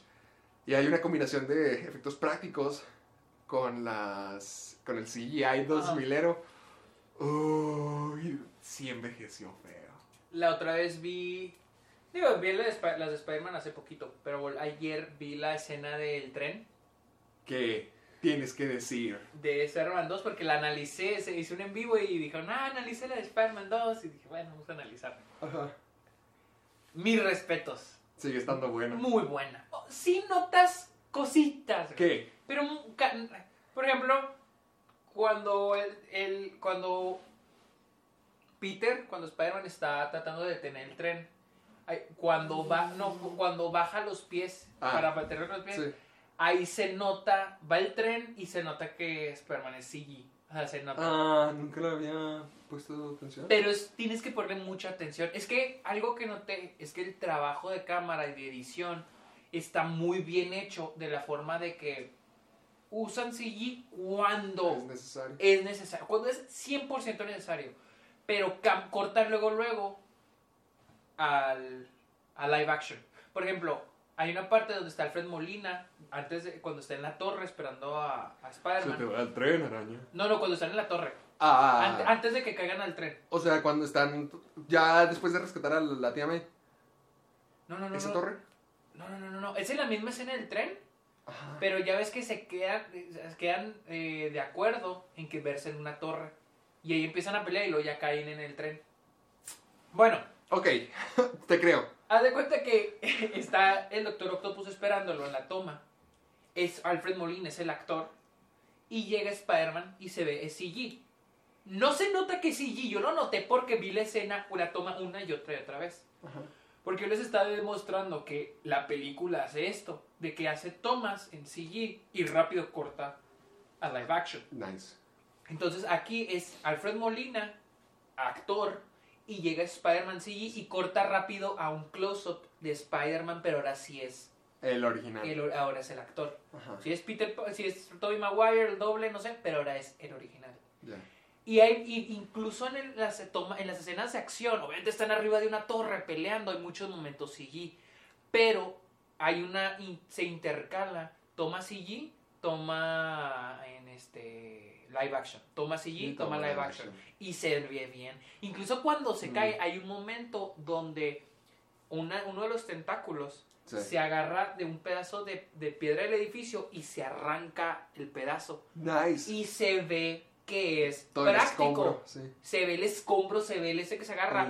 Y les digo, narrativamente, eso no lo necesitas. Ya viste que se cayeron, no necesitas saber eso. Pero eso es para, para que nuestro subconsciente, Para que te la creas. Para que se vea- la ilusión. para que se vea, este, para que se vea tangible, Sí. que se vea que es real. Que sí está pasando, que no son solamente. Esa pequeña efectos. toma, la toma dura un segundo, pero a eso entra nuestro cerebro y gracias a eso decimos, ah, esto sí está pasando en realidad.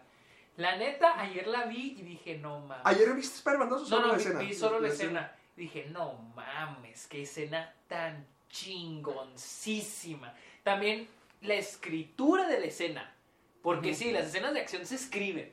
¿Cómo está escrita? Se me hace muy bien. O sea, por ejemplo, todo va escalando a obstáculos para Spider-Man. Por ejemplo, hay un momento donde pasan por un puente y luego se agacha tipo Matrix. Sí. Y luego hay un momento donde el, el Doctor Octopus lo agarra y lo pasa por un puente. Ay, no, sí. Y luego hay un momento donde están peleando por un lado del tren, que se ve bien chingón ese momento, que están así peleando. O sea, literalmente con los pies de- en, el- en la ventana. Sí, está, ajá, hay un momento que están peleando con los- así, por un lado, y luego pasa un tren y este güey pasa así. O sea, es como que está subiendo sí. el desafío de Spider-Man. Y luego después es cuando lo avienta. Un momento épico, hasta tengo el soundtrack en mi cabeza. y luego tiene que volver. Y luego ahora agarra a dos, este, a dos Ah, y personas los lanza. Y los lanza. y los lanza. O sea, se va complicando la cosa. Sí. Y al último es cuando arranca el, El control. el control y sale. Ahora hay que rescatar a la gente. Y esto siento, ayer estaba explicando esto, que siento que es lo que le falta a las películas de superhéroe.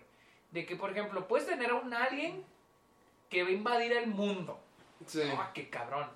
Pero no hay escala por la cual luchar. ¿Sabes qué es lo que pone los stakes o la escala en esta escena? Que hay personas. Las Sí. personas del tren. Y es solamente un tren. El hecho de que, ajá, y es solamente un tren. Pero el hecho de que, de que haya personas, va a haber víctimas, Ya sube los stakes bien cabrón a la escena. Aunque vaya a ser solamente un tren, comparado a un pinche alien que va a invadir el mundo, pero nada más es el alien combatiendo al personaje, Sí. no tiene la misma importancia ni el mismo peso que tiene esta escena. Por lo mismo, porque tiene que salvar a las personas. Y siento también que eso perdió mucho las películas de superhéroes. Es que han subido demasiado la escala hasta tal punto donde ya no hay, un, ya no, ya no hay un factor Y- humano donde digas, ah, Y hay porque que luchar. creo que lo más clave aquí no es voy a detener al villano, que es lo que se enfocan ahora las películas de superhéroes, hay que detener al villano. Voy a salvar a la gente. Aquí es voy a salvar a la gente. O sea, cuando, cuando arranca la madre esa del tren y ahora se va... Madres. Esa es una escritura bien chingona, porque ahora es el tren va madre, hay que detenerlo. Y luego el, el elemento tiempo, que es hay un límite, el tren va a Sí, llegar va a al final. llegar. Entonces, la escritura de esa escena es como que, no mames, qué chingón, güey. Y, y te digo, siento que se concentra. Hay un momento, ya ahí es cuando el Doctor Octopus se va. Y que Sí. dice, se te va Se el te va el tren, araña". Y luego se va. Ya no, ya que el punto no es detener al Doctor Octopus. Es detener el tren. Es, de- es salvar a la gente. Ujú. Eso es lo que Qué le pone peso a la película. O sea, está, está bien chingona, güey. Ayer la vi y dije, no mames. Y luego cuando, güey, no mames. Cuando, cuando se detiene el tren, güey. No me había Ah, fijado lo chingón que, que no, no solo eso, antes, cuando se está cayendo, se me hace tan chingón que, que él se queda ahí. O sea, que Peter se queda en el tren, güey. El tren se puede caer, mamón. Y se, pero él se, Se va a caer con todas las, o sea, con toda la de gente. frente él va a ser el primero. Él va a ser el primero y se va a morir con ellos. Es más, hasta cuando le quitan la máscara ya le vale y empieza a hablar con la gente así. Es- eh, o sea, y es lo que simboliza todo Spider-Man 2. Que es, que es lo que noté con The Dark Knight, con toda la trilogía de Nolan. Que es mucho la, la, la relación héroe y ciudad. Sí. De- La trilogía de Dark Knight lo maneja muy bien. Y creo que con Ujú. Spider-Man también se maneja súper bien la de Sam Raimi. Y en ese momento que Peter no se suelta, o sea, él se va a rendir hasta que se muera. Se o le sea, rompe el hasta, traje. ajá, hasta que, exacto. Vemos los- las tomas cuando se le empieza a romper Sí. el traje y luego se detiene. O sea, él, él bien pudo haber corrido y dice, bueno, ni pedo. Se, se O en el pinche una, alguien más que murió. Ajá, más. exactamente. Una No, él se va a quedar hasta el pinche final. Y luego cuando lo rescatan, güey. O Se sea, agarran, cuando lo rescatan. No mames, güey. Como dices de que este güey se puede partir la madre. Ellos lo salvan. Como simples mortales, con las Lo pocas. Y cómo lo van cargando entre No todos. mames, se ve me hace chingón. Y luego cuando le dice de que es un, o sea, es un chavo más, o sea, es un... No es más, No es más- vie- viejo que viejo. Ajá, exacto, o sea, es como decir de que es, es el- es la filosofía de Spider-Man, es un chavito de Nueva York, entre un millón de, de millones de personas en la ciudad, que tiene pedos, güey, que tiene que es problemas financieros, ajá, tiene pedos en la escuela, problemas amorosos, en el trabajo, Sí, batalla, o sea, problemas que todos hemos tenido y tiene que salvar la ciudad. Eso, Qué güey. padre. Eso es lo que sí, para mí, eso es Spider-Man 2. Y todo se basa en eso, porque es de que va a perder sus poderes, porque él tiene que decidir si ser el hombre araña y cumplir con la responsabilidad que es salvar la ciudad de Nueva York. O ser O ser Peter y estar bien, ajá, tener una vida normal, que le vaya bien en la escuela, quedar bien con esta Mary Jane, etcétera, etcétera. Entonces, toda la película es eso, toda la película es eso. Y, y, y está bien chingón ese momento donde lo cargan, porque me recuerda a la escena donde la tía May, que está empacando, Ajá. y que le dice a Peter que las- la importancia que es Spider-Man para la gente de Nueva York. O sea, la- lo Mm. que simboliza el hombre araña. O sea, es un héroe que le da, que inspira, o sea, le La da esperanza. fuerza a la gente. Sí. Y eso es ese momento. Por eso digo, güey, no mames, creo que sí me gusta más Spider-Man 2 que The Dark Knight. Creo Sí, sí ah, no. Esta vez que vi The Dark Knight en el cine, se me hizo chingoncísimo. Pero le encontraste más peros. Le encon- el, creo que el pero más grande es el final. La, la- lo de los, ¿Lo de Harvey Dent? Ah, no, lo que me dijiste de, lo, de pf, los, los barcos. Los barcos. La parte de Sí. los ferries se me hizo como que muy apresurada nomás para llegar al clímax. Lo de, te voy a ser honesto, siento que el tra- la trama de Harvey se me hace bien underrated. Es que siento que en esa película hay muchas cosas muy poco valoradas porque la opaca Heath Ledger. No entiendo por qué Aaron Eckhart no le fue mejor. E- ese personaje debió haberle construido la carrera a partir de Ese, entonces. la neta, la otra estaba viendo gente que está diciendo que el personaje de, de Harvey Dent en Batman había sido súper desperdiciado. Y yo de que, Está bien no pa- mames, ese personaje está súper Es bien una escrito. lucha de lo que va a ser. Es, es una, es digamos que el peor de las mentalidades de Batman y el Guasón. O sea, ¿qué lado va a ganar? Exactamente. Batman siempre cree que él va a ser el, el héroe blanco, No. el héroe de Gótica Y el Guasón no. Ajá. O sea, la caída de la esperanza, güey. O sea, la escritura de, de- Yo no entiendo. Es que mucha gente dice, no, es que Harvey Dent fue todo muy desperdiciado. Es porque obviamente querían ver más de dos caras, ¿no?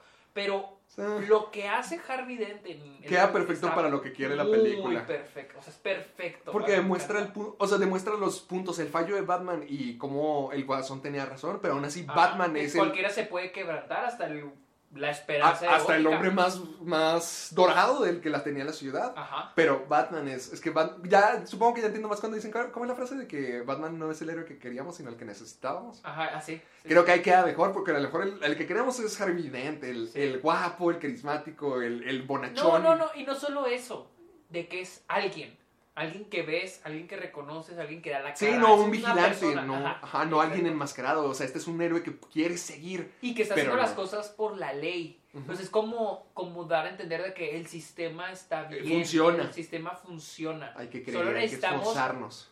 Solo necesitamos gente buena que haga que ese sistema funcione y que esté girando. Y Batman cree en eso, y el Guasón quiere demostrar a todo pulmón lo contrario. Ajá, exacto. ¡Oh, o sea, oh, está que Christian, bueno, Christian Bale, este, este, ¿cómo se llama? Este, Batman, Bruce Wayne. Bruce eh, Wayne Sí. lo que quiere a través de Batman, en, en esta trilogía. No me vengan con que, eh, no, es que en los cómics así, no, no mames. Nah. Eh, creo que lo que No. quiere ahí que este, el personaje de Bruce Wayne es usar Batman como para componer Inspirar a la gente. ciudad. ¿Cómo? Para inspirar gente. Pero yo creo que es más como para componer la ciudad. Sí, o sea, ponerla en una dirección correcta. Sí, por ejemplo, por- él quiere que apoyen a Harvey Dent por lo mismo, porque Ajá, quiere que la gente sea así. No, y porque Dark Knight comienza con, con Gótica al 100. No pa- todo está bien en Gótica. O sea, acuérdate que hasta el Guasón dice de que, de que ya hasta sus, les dice a los mafiosos, dice, ya hasta sus juntas las hacen a, la luz del día porque de noche les llega el Batman. Ah, Entonces, sí, cierto. Eh, Sabemos, nos dan a entender. Por ejemplo, hasta arrestan a los, a los mafiosos, tienen de- detectadas los bancos de mafiosos. O sea, todo está bien en Gótica. Me encanta eso que, que Dark Knight inicia con todo está bien en Gótica. Sí. Todo está tranquilo por Batman. Inicia esta escena donde, donde están un güey- unos güeyes creo que están comprando droga o algo así. Y luego un güey como que no quiere porque le da miedo que aparezca Batman. O sea, es como que Mm. el crimen ha disminuido, todo está bien en Gótica. Ah, sí. Entonces, te digo, pero es lo, muy, es lo que se me hace muy chingón es- y es muy interesante que las dos mejores trilogías de superhéroe, no importa cuál digan cuál es mejor, pero estas dos tienen algo en común y es eso, la relación héroe y ciudad. Sí. O sea, y digo, y en The Dark Knight Rises, a pesar de sus problemas, Sigue se me estando hace padre. bien emocionante. Es la culminación de todo. Sí, está bien emocionante esa pinche película. O sea, te digo, tiene un chingo de cosas que digo, no mames, güey. Pero está bien emocionante esa pinche película. Pues mira, yo me quedé bien feliz con Hellboy. ¿Has visto Hellboy? La primera nomás por partes, la segunda sí. Está muy La padre. del Ejército Dorado. Realmente me la quería ver porque me emocionaba mucho. Sobre todo después de haber visto la de la nueva. ¿Cómo se llama el, el David? Ay, la de. David Harbour. La de He David oído que está horrible. A mí no me pareció horrible. Ah, ¿no? O sea, sí está gacha, sí está mala. Pero como para decir, es la peor película del año, no creo. Pero esta se me hizo muchísimo mejor, sobre todo por Ron Perlman como Sí, es que es muy encantadora. es que es un adolescente. ¿Sí? O sea, es, un- es un llorón, es un dramático. O sea, es el hombre, es el demonio más poderoso. Y es el arma que puede definir todo esto. Y, en sí, creo que Guillermo del Toro fue la persona indicadísima para poder hacer todos estos personajes. O sea, de nazis que traen demonios, de un nazi que es mitad robot, una tipa que se prende Me totalmente. acordaba de eso, sí es cierto. Sí, o sea, se me hacen personajes muy raros. Es que, y, Guillermo del Toro los mete todos. y es que funcionan muy bien, los personajes son muy carismáticos, todos se me hacen muy buenos. Eh, me estaba preguntando, yo a a veces me toca que cuando estoy viendo películas me preguntaría como que si estuviera entrevistando para esa película, ¿qué le diría al, al director o al actor y lo que Ajá. sea? Y algo que me di cuenta es que con esto, con la forma del agua, Guillermo del Toro básicamente les está dando una chance a los monstruos. O sea, les está permitiendo tener las historias de amor o las historias Sí, de sí. felicidad que ellos se merecen. Y Hellboy es que no es un monstruo, es un adolescente de 20 años, hasta te dicen, sí, tiene 60 años y lo que sea, pero mentalmente tiene 20. Y se pone celoso, tiene inseguridades que un adolescente tendría, es un presuntuoso que quiere ser el héroe solitario y Ajá. dolido, pero aún así... Y, y- y es un hijo de papá que ni siquiera le quiere mostrar que está fumando. O sea, para... Sí, no me acordaba de eso, sí es cierto. Se me hace un Hace detallito un chingo bien que no bonito. veo esa. se me hace- esa clase de cosas dije, no manches, qué padre. O sea, qué cool tener a Hellboy que, te, que tienes en cuenta lo monstruoso y poderoso que es, pero es un niño. Pero, ¿te das cuenta? Eh, siento que eso arruina un poco las películas de ahora, ¿Qué? que quieren ahora hacerlo serio y más violento, como con la nueva de Hellboy. No la vi, pero he oído que está como No, que es- violenta de más, o sea... No, no creo. Yo creo que está No, bien. no. O sea, está muy saturada de muchos monstruos y cosas CGI feas. Ajá. Pero igual, Hellboy yo sí lo recuerdo siendo también... Yo pensé que a lo mejor es más tonto. Es mucho más tonto en la nueva película. Pero sigue siendo también un hijo de papá. Ah, ok. Pero es- sí es más, más tonto. Aquí eh, puedes ver cómo sí es el héroe capaz, pero al mismo tiempo su ego es lo que lo friega. Porque la de Guillermo, del Toro es que me acuerdo que tenía un encanto las películas. Tenían un cierto encanto. Te- los monstruos y, y estos personajes fantásticos y cómo se les da una oportunidad para ellos vivir se me hace muy padre. Porque incluso esta chica, ¿cómo se llama? La, la novia Hellboy. Sí, sí, sí. Ve, ponle, también se supone su personaje se reduce a ser la novia de Hellboy. Ajá. Pero aún así está cool. O sea, está bien Sí. pensar en esta chica esquizofrénica que, que no sabe cómo controlar sus poderes de fuego y ha estado en varias instituciones para poder encontrar su lugar en la vida. O Ape Sapien, que es este ser al- Ah, am- sí, sí. amorfo que descubrieron cuando mataron a Abraham Lincoln. Es como que, ¿qué pex? O sea, todo está muy fumado. Pero Guillermo del Toro le da una, un cuerpo claro donde dices, ah, ok, ya, sí. que Esto ¿Cuál me lo creo. ¿Qué es lo que, que crees que le haya faltado a, la, a esta última que salió? Es- Estoy tratando ¿O de... qué crees que no que, que digas, ah, me ¿Qué? gustó más la de Guillermo del Toro por esto y por esto y le falta la de a la nueva eso? Es que estoy tratando de pensar. Trato de pensar sobre todo en la nueva. Porque Ah. ya se me olvidó. Ya la dejé fuera de mi cabeza. sí la vi. No, no, se me olvidó muy rápido después de haberla visto. Y fíjate que comparten muchas cosas, como la relación papá, em, que, que Hellboy tiene que evitar su destino, de que él está destinado a ser el, el demonio supremo y traer el apocalipsis a la tierra. Y, y lo mismo, o sea, tratan y como mucha gente lo odia, pero luego trata de demostrarse de que no, si soy un, un- uno de los buenos. O sea, tienen muchas cosas en común, pero... ¿Qué fue lo que falló con la nueva?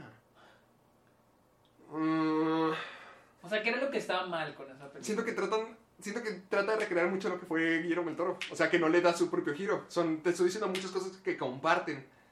Pero pero, sea, ya lo vimos. como copiado. lo, lo- ajá lo vemos como una copia más que su nueva versión. Y además sí siento que está un poquito saturada porque Hellboy sí se enfrenta a muchos monstruos y muchas criaturas y no le dan espacio para el desarrollo del personaje. Para o- historia. para la historia o sus compañeros, cuando aquí es, es lo que más importa, o sea, la agencia que causa estos demonios, conoces a todo el equipo, conoces hasta a los que no son monstruos, conoces a, al que tiene injerto de pelo o al pelón que es el jefe de la, de la F, Sí, del sí me, FBI. sí me acuerdo de eso, que conoces a los otros personajes. Sí, los conoces y tienes, se ve más corporativo, pero en un buen sentido, como si todo si fuera real, como si fuera una organización. Y Ajá. aquí no, aquí siento que están metiendo más la fantasía, tratando de recrear lo que fueron las primeras O películas. sea, trata, sí, o sea, como que la Como más que, nueva, trata de ser más una película de acción. sí, co- como que tratan de meter las mismas cosas, pero siendo una película de acción, como que nomás tenerlas porque es lo que tiene que tener Hellboy, pero no dándole el tiempo de enfocarse en eso y darle una razón para que esas cualidades, esos atributos estén dentro del guion y se desarrollen por su cuenta para construir a Hellboy como personaje, sino se ven más como una cosa más que tienen que estar pasando de la lista para contar la trágica historia de Hellboy. Chale. La neta, la- no se me antojó nada esa película. Y lo sé que hubo problemas. ¿Qué pasó? Entre David Harbour, se llama. ¿Qué ocurrió? Entre él y el director, que hubo ¿Quién fue el peleas. director? Ni me acuerdo. No me acuerdo, a ver, déjalo busco. Pero que se pelearon. O sea, sí, cabrón, cabrón, que son muy cabrón. Oye, vi otras dos películas, se me olvidaba. ¿Cuál? Vi Nocturne. Nocturne. ¿No la viste? No, ¿cuál es esa? La de chica, la, de- la del piano. La que hace un trato con el diablo. No, nunca la he visto. ¡No! ¡Está padre! Está cool. Mira, aquí te va. Ok. Está en Prime. Sí, ya vi que está en Prime. Es de estas dos hermanas y las dos siempre han tocado el piano. Ajá. Pero una es más talentosa que la otra. Una es considerada ya la suprema, que va a entrar a Juilliard.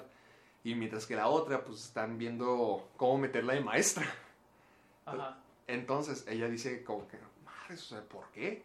Yo llevo desde los nueve años practicando tres horas diarias, no para estar tocando en escuelas, no para estar, ser un fracaso. Y se encuentra con un cuaderno de una chica que se suicidó. Death Note. Más o menos, más o menos, más religioso. Y empieza a tocar el, eh, las notas que están en el piano y se da cuenta que es el proceso de hacer un pacto con el diablo. No mames, y luego. Está padre. Y, y ahí te la dejo, ahí te la dejo. No mames, en Prime. Sí. ¿Y cuál es la otra película? Saint Moth. ¡Ah, sí vi! ¿Te gustó? Sí, me gustó. Yo pensé que iba a ser más diferente. Yo pensé que iba a ser como que paranormal. Y no la, lo- la psicosis de una chica. Sí, la. ajá. A, a- me gusta que la película maneja un tono donde no sabes qué es real o qué no. Como que Hasta el final. hasta, hasta el final. Sí, hasta el final ya sabes. Que era la verdad. Sí. Ay. Sí, porque es que todo el tiempo, como que llega un punto. Ponle, crees en esto, crees que en que. Ma- ay, me asustó este tipo. La. Ay, pues hablando de esta cosa, salva mi alma. Eh, o sea, hay un momento en la película donde yo sí me creía, como que sí siente a Dios, sí lo escucha, sí, sí está con él. Y hasta sentía que sí estaba afectando a, a la, a la otra tip. Ajá. Es, es que. No, no, pues también con el final, ya sabes lo que ocurre. Sí. Eso también está en. en... Eh, creo que sí es verdad. Sí, es verdad, o sea, sí era un. Aquí tratando. Cuando la. Sí, cuando- ajá. No me acu- es que la vi en enero. Me acuerdo que cuando. Me acuerdo que la vi, la, fui- la fuimos a ver al cine, lo hice yo. Y estaba como que. Sí se nos hizo muy chida. La fotografía se me hizo muy buena. Se me hizo buena. muy buena la fotografía. Pero me acuerdo que se acabó y yo, no mames, ya se acabó. Sea, no mames, ya se acabó este pedo.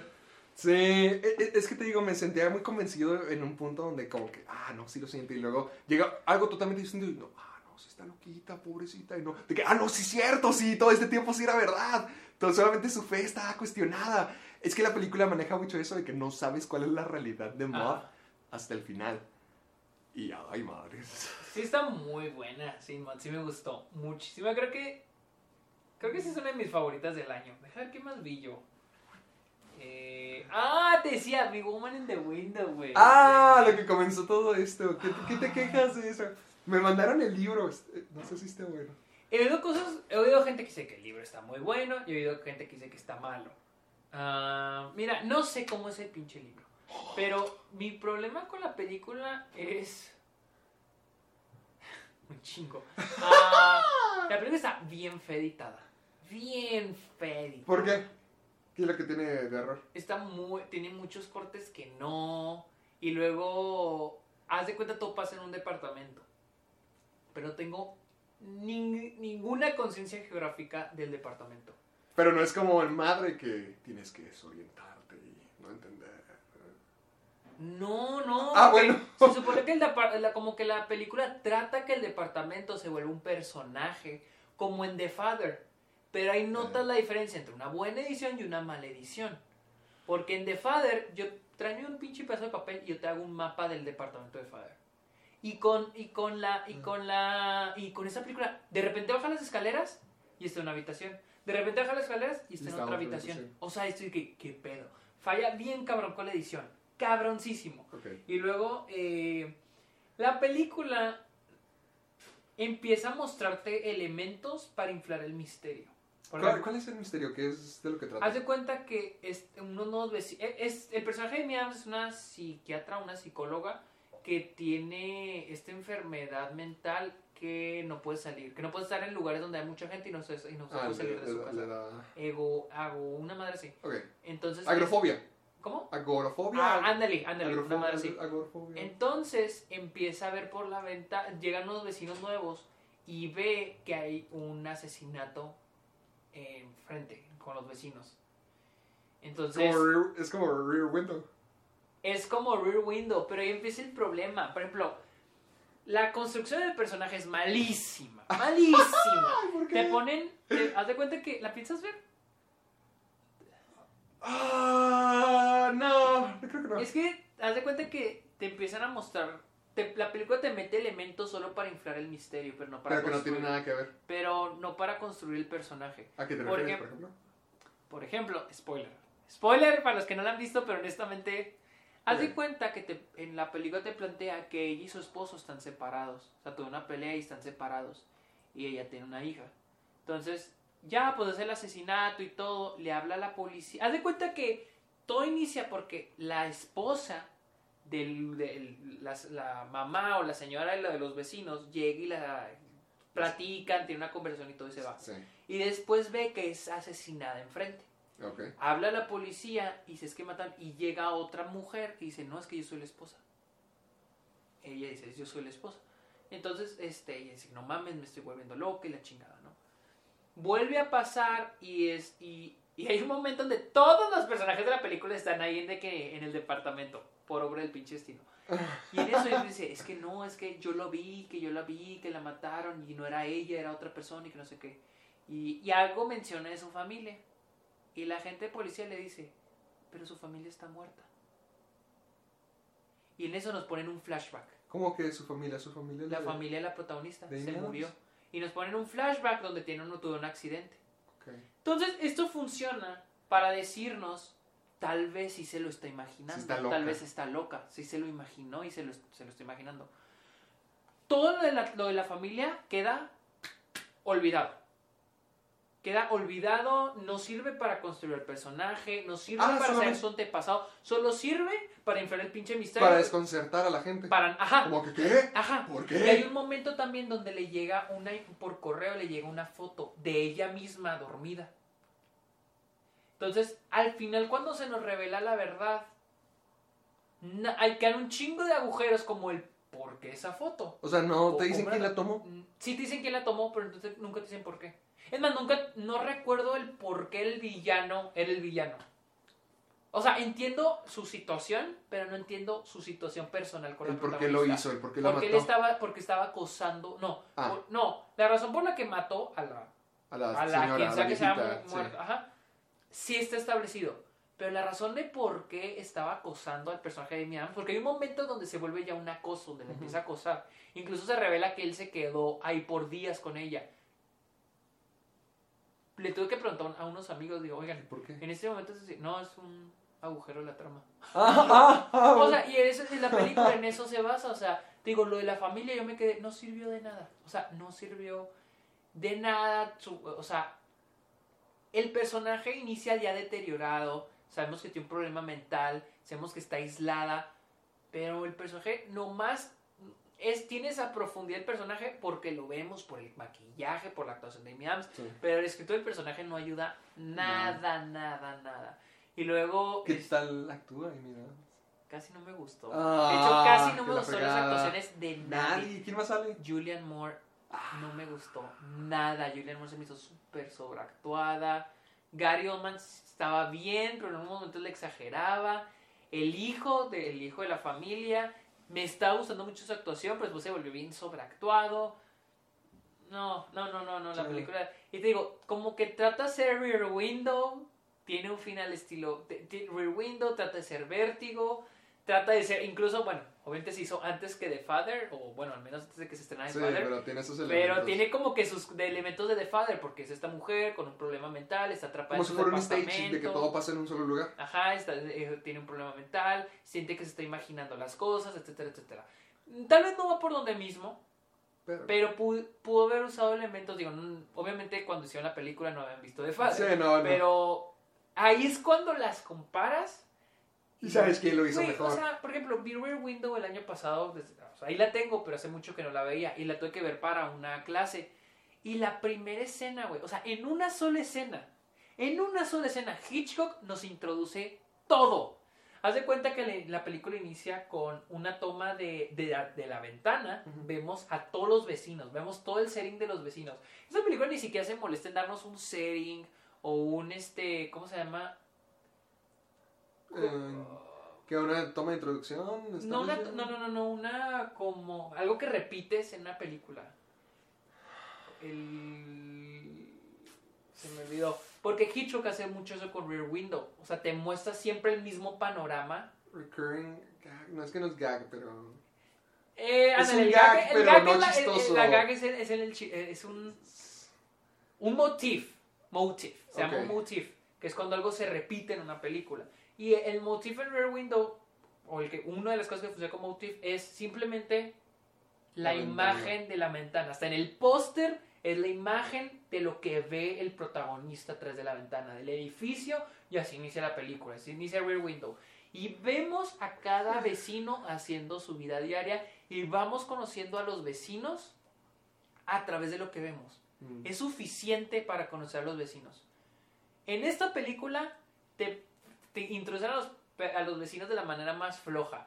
Llega el, el chavito, el niño, llega, se introduce con la señora, tiene una plática y se va. Y luego después la, la- la señora llega, introduce con la protagonista. O sea, todos tienen que y llegar a tocarle y a Y platicar con también viene el, el- este Gary Oldman, llega, no tiene una plática, simplemente hay como que un, Un momento. un momento de se, se intercambian unas palabras y se va. Esa es la introducción de los personajes. No hay nada que, ah, que los veamos de atrás de la ventana, que es el punto que el personaje está observándolos por la ventana. No, nunca vemos, No. nunca vemos, nunca vemos que los vea por la ventana más que tres veces y porque en esas tres veces son como plot, este, ¿cómo se llama? Turning points. Mm. Una es cuando ve que matan a la tipa y otra es cuando la, la otra tipa le dice que ya deja de espiarnos. Pero de ahí fuera, no. Y lo digo, en Rear Window es esa toma, apenas es el primer inicio. Ajá. Es el primer inicio de la primera toma. En la misma toma, la cámara, haz de cuenta, pasa por el pie enyesado del protagonista. Luego, la- en la misma toma, la cámara se va moviendo. Vemos una cámara destruida. En la misma toma, vemos un chorro de fotos de. como de momentos peligrosos. Por ejemplo, una carrera así de carros donde hubo una explosión. Así, una, una foto de alguien esquiando. Después sigue la cámara, sigue la cámara y luego vemos un trofeo, luego después vemos una revista y a un lado vemos el negativo de la portada de la revista. ¿Qué- Listo. ¿Qué, qué aprendiste en esa sola toma? ¿Qué aprendiste? Que el tipo está con la pierna rota, que es fotógrafo, que le toca fotografiar estos momentos Y es pro- peligrosos. Y ya, ajá, y es profesional, ya con eso lo conociste. Y el que va a estar en cierres y que iba a estar. Ya con eso, Hitchcock te introdujo al pinche personaje sin diálogos. Puro diseño de producción y fotografía. Esa película no pudo ni introducirme al- a ningún personaje, güey. Ningún, no, no me pude introducir al pinche personaje. Ni siquiera pudo usar el background de la familia para... Eso sí, ¿eh? Los vis- la fotografía muy bonita, pero, Pero- pero no funciona, o sea... Es bonita, pero no buena. Están bonitos los colores, está bonita la luz, pero no, No funciona llega. la narrativa, la neta no. Y luego, espera, Eso no es todo. y luego al final, hay, se te digo, la pel ¿cuánto íbamos grabando? Una hora diecinueve. Ah, Ya a vamos ver, a completar el programa. Haz de cuenta que, la, te digo, la película inicia con este personaje ya deteriorado, Sí. muy deteriorado, problemas mentales, está medicada, va al doctor. Al último es el clímax de la película, ella acaba en el hospital, así bien puteada, y luego, nueve meses después, nueve meses después, ella es ella Amy Adams al 100, güey. Ah, ya está. Ya Perfecta. arreglada, ya pe- perfecta, güey. Llega a su departamento y se va. Y yo aquí me pregunto, ¿qué? O sea, ¿Qué chingados hizo que ella mejorara? Si Qué ella pregunta tan simple. todo el Pero tiempo tan poderosa. se supone que el, el, el status quo del personaje era estar deteriorada. No fue como que estaba bien y después se puso mal. No, toda la película ya está mal. Entonces, la película no, no, no, el arco narrativo de ella no es cómo está mejorando, cómo se vuelve mejor persona. No, Sí. no, nada de eso. Entonces, al último, nueve meses después digo, ah, chingada madre.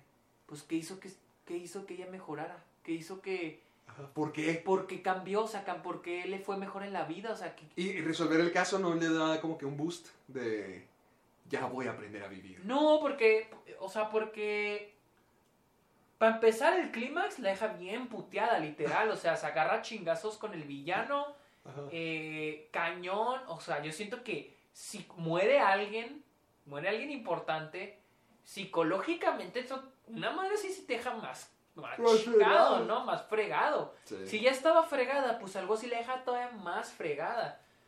De repente, nueve meses después, ya anda al 100, bien vestidita. Nunca la ves bien vestida más que en la última escena y en el flashback. Ya mejoró toda su vida. En- ajá, toda su vida mejoró. Y dices, ¿cómo mejoró toda su vida? O sea, ¿qué, qué, qué- en qué momento se desarrolla algo? Donde hay un arco donde vaya mejorando. Nunca te da un indicativo de que su vida vaya mejorando. De hecho, toda la película es como su vida va empeorando porque se está imaginando las cosas. Y la gente le está negando que te está diciendo la verdad.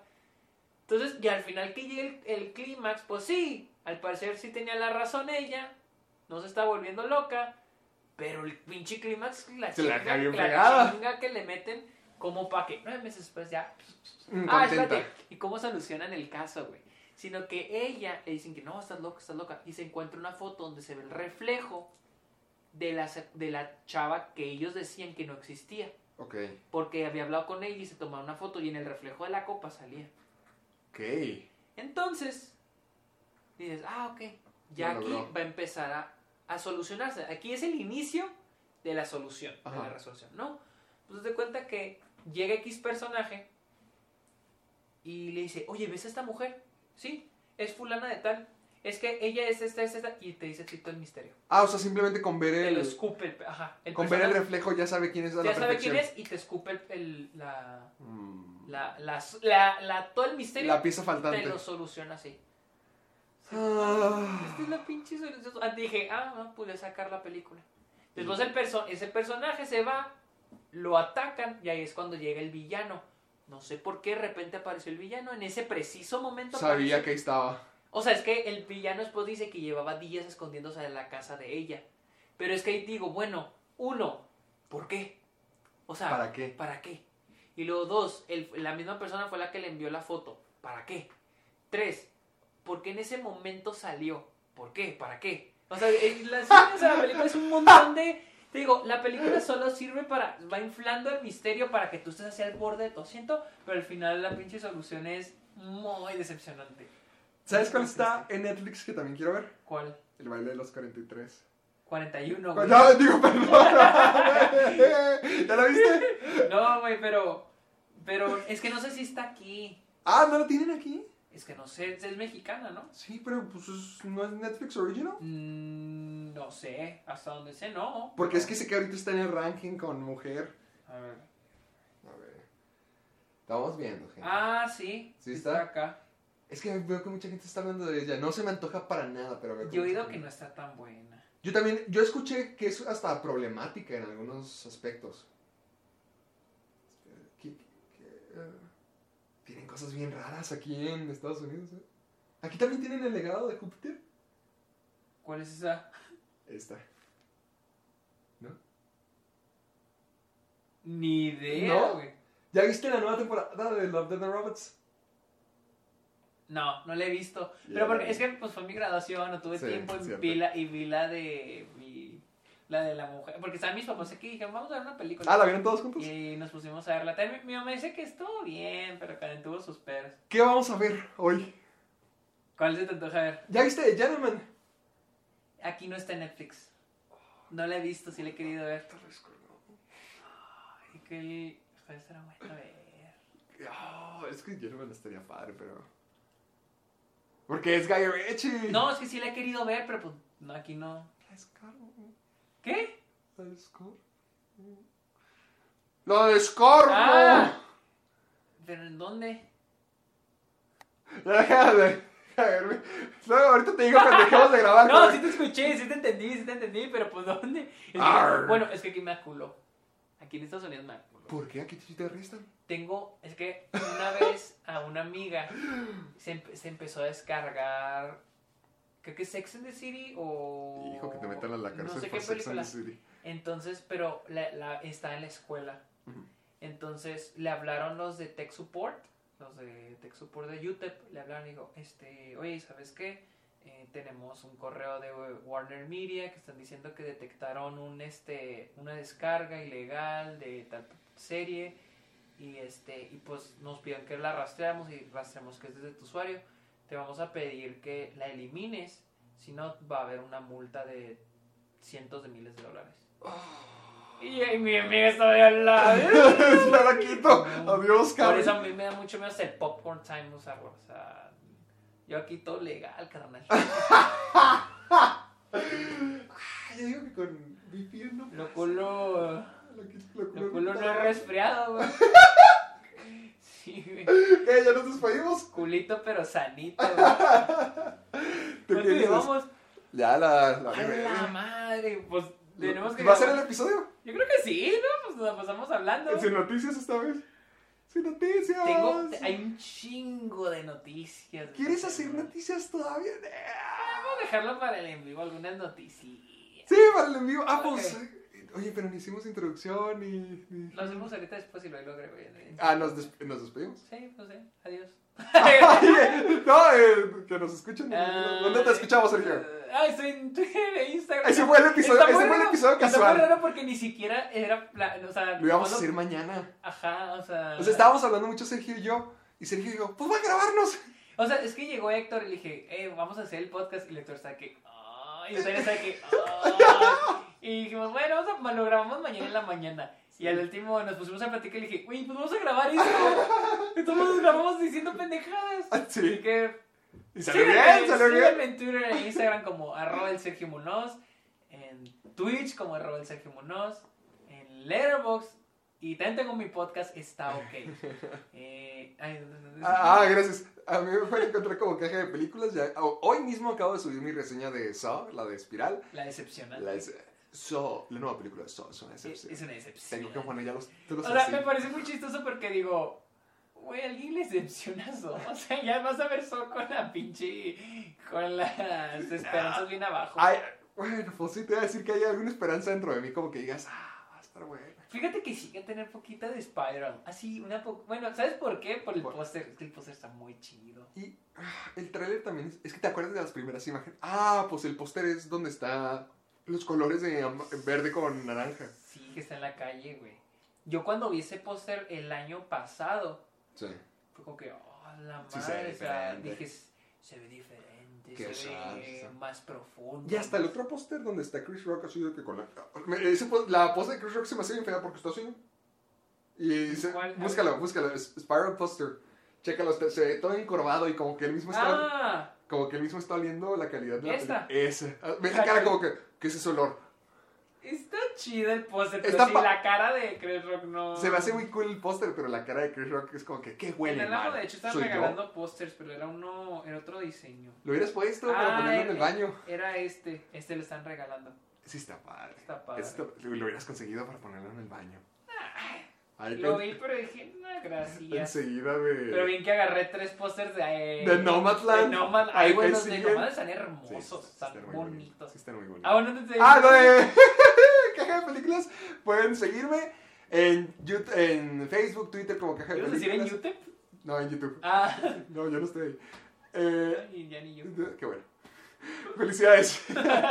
eh, ah, Instagram soy Héctor Portillo, TikTok soy Héctor Portillo y Letterboxd también pueden seguir como Héctor Portillo. Y recuerden escuchar el podcast en Spotify, Apple Podcast. Se siente bien raro decir así, tirados. Estamos tirados Estaba en el así suelo. en la Estamos- alfombra de, la casa de. Estamos de aquí tirados en el suelo, ni siquiera estamos sentados como usualmente Es que no estaba planeado nada de esto. Ajá, eh, a Spotify y Apple Podcast. Y recuerden, o sea, el hashtag soy amargado para sus preguntas, Compartirnos todo. Hoy, no, bueno, no sé cómo salga esto, pero en la, el ¿Cuándo vas a subir este? ¿En la mañana? ¿En la mañana o ahorita? Pues avisemos una vez para la gente que lo está escuchando. Debimos, hay que avisar ahorita. No, tampoco tenemos que avisar en Twitter porque no todo el mundo va a escuchar este Sí, episodio. también hay que avisar en el intro. Porque es- literalmente estamos dejando el anuncio importante para la transmisión. Ah, sí, es cierto, sí, es cierto. Porque Va a haber una... Sí, ahorita grabamos el intro. Sí. O sea, ustedes ya escucharon el intro. Sí, bueno, esta es, no grabamos. esta es la primera vez que lo, que lo decimos, pero no eh, como ustedes lo van a escuchar. Pero esta es la segunda vez que lo van a escuchar. Eh, y la tercera que se van a dar cuenta porque ahorita lo vamos a subir en Twitter antes de que subamos este episodio. Sí, cierto. Pero ¿qué hora? Ni siquiera hemos puesto hora. A las Hijo, ¿para qué? 8, 7, 8, 7. ¿A las 8, 7 de la Ciudad de México, 6 de aquí. O muy temprano. 8. Ya esté tempranito. 8. 8 Ciudad de México. Ok, a las 8 Ciudad de México vamos a hacer un en vivo mañana miércoles Casi bien. Bien 19. casa, ¿cómo que a las 8 te funciona? A las 8 va a ser. 19 de mayo vamos a hacer un en vivo, Héctor y yo, en mi cuenta de Twitch, en arroba el Sergio Ni siquiera sabemos que. No, digo, sí. Sí sabemos qué vamos a Sí, hacer. vamos, tenemos un show tenemos preparado. para Ideas. Para, tenemos ahí ideas. Traigo ideas. Bueno, este, entonces yo creo que es todo. Pues bye. Espero que les haya gustado el episodio. Así improvisado. Bye. Bye.